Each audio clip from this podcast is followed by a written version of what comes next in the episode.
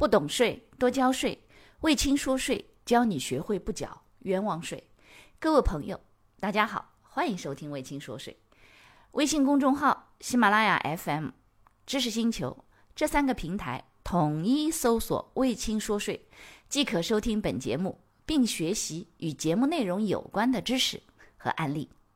二零二零年取得了一笔政府的人才补助金，发放的时候扣了百分之二十的个税，但是我做汇算清缴的时候查不到扣税记录，也无法申请退税，什么原因？如果是政府给你的人才补助金，他发给你的时候，如果政府直接按的是百分之二十的偶然所得扣了个人所得税，那汇算清缴的时候当然进不了，因为汇算清缴个人所得税本来是不包含偶然所得，它属于分项所得呀，不在综合。所得当中，你汇算清缴怎么查得到？而且偶然所得本来也不用做汇算清缴，是这个原因，所以查不到。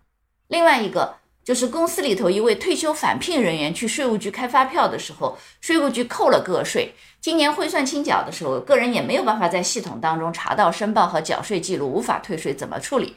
当然了，他到税务局去代开发票，税务局扣了个税的时候，他一定按经营所得扣的个税，他一定不是按劳务所得扣的个税。你试试看，去查他扣个税的时候税率是多少，预扣率是多少。所以经营所得怎么会在综合所得当中去做汇算清缴呢？你这个系统是指 A P P 里头，A P P 里头当然查不到，A P P 里只能查到综合所得呀。如果你要去看经营所得的话，去哪里啊？去个人的电子税务局去登录上去去看，应该能看到。哎，所以经营所得本来就不能在综合所得当中去查询到或者去退税的呀。是个人所得税的税目不同，所以它当然在综合所得当中查不到喽。清楚了？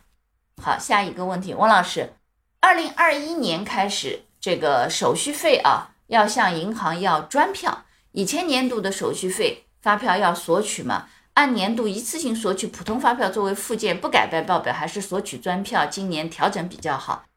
谁说从二零二一年才要要专票的？你这个东西是这个怎么想起来的？从二零一六年营改增以后，手续费本来就一直要向银行要发票的。第一是要发票，第二就可以要专票了呀。你现在才想起来要要，这是你自己这个可能这点上之前是不是什么问题？我不知道啊。那么另外一个呢，你是一次性要普票不改变，还是专票调整好？这你自己决定呀。这问老师干什么呢？你们公司财务规定怎么做呀？而且还有一个，你要专票的话，你现在抵扣没问题。但是以前年度的你要普票的话，你其实还是要做一个追溯的这个调整的。因为什么？你以前年度的手续费，如果你没有要发票，你税前列支了，这个要做纳税调增的。二零一八年七月一号以后，二零一八年二十八号公告总局的啊。都要求说，像这种银行的手续费肯定是要发票才能税前扣除的。如果你没要，你这部分原则上来说就要做纳税调增的。所以这个啊，去按二十八号公告好好研究研究怎么做调整，理解了？这个问老师没有用，不存在哪个更好，取决于你们自己公司对这个财务的这个核算管理的一个要求。好了，下一个。母亲的股权评价转让给孙子，符合六十七号文规定的正当理由。请问，在转让过程当中需要做财产公证吗？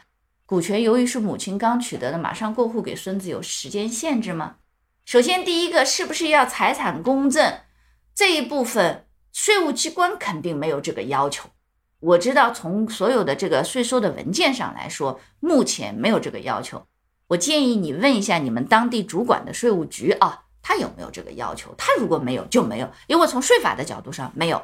另外一个，股权是你母亲刚取得的，马上过户给孙子，有没有时间限制？目前从税法的角度上来说，没有时间限制，就这个。所以这一点呢，也建议你跟当地的税务局打一下当地的幺二三六六啊，来问一下，说这个过程当中，第一是具体手续的问题，第二时间限制。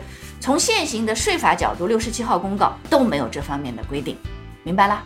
感谢你的收听。如果觉得我的课程对你有帮助，欢迎给我点个赞，并且呢，把这个课程可以转发给你的同学呀、朋友啊、同事啊，甚至老板，让更多的人了解和掌握税务的知识。不懂税，一定多交税。所以听卫青说税，不缴冤枉税。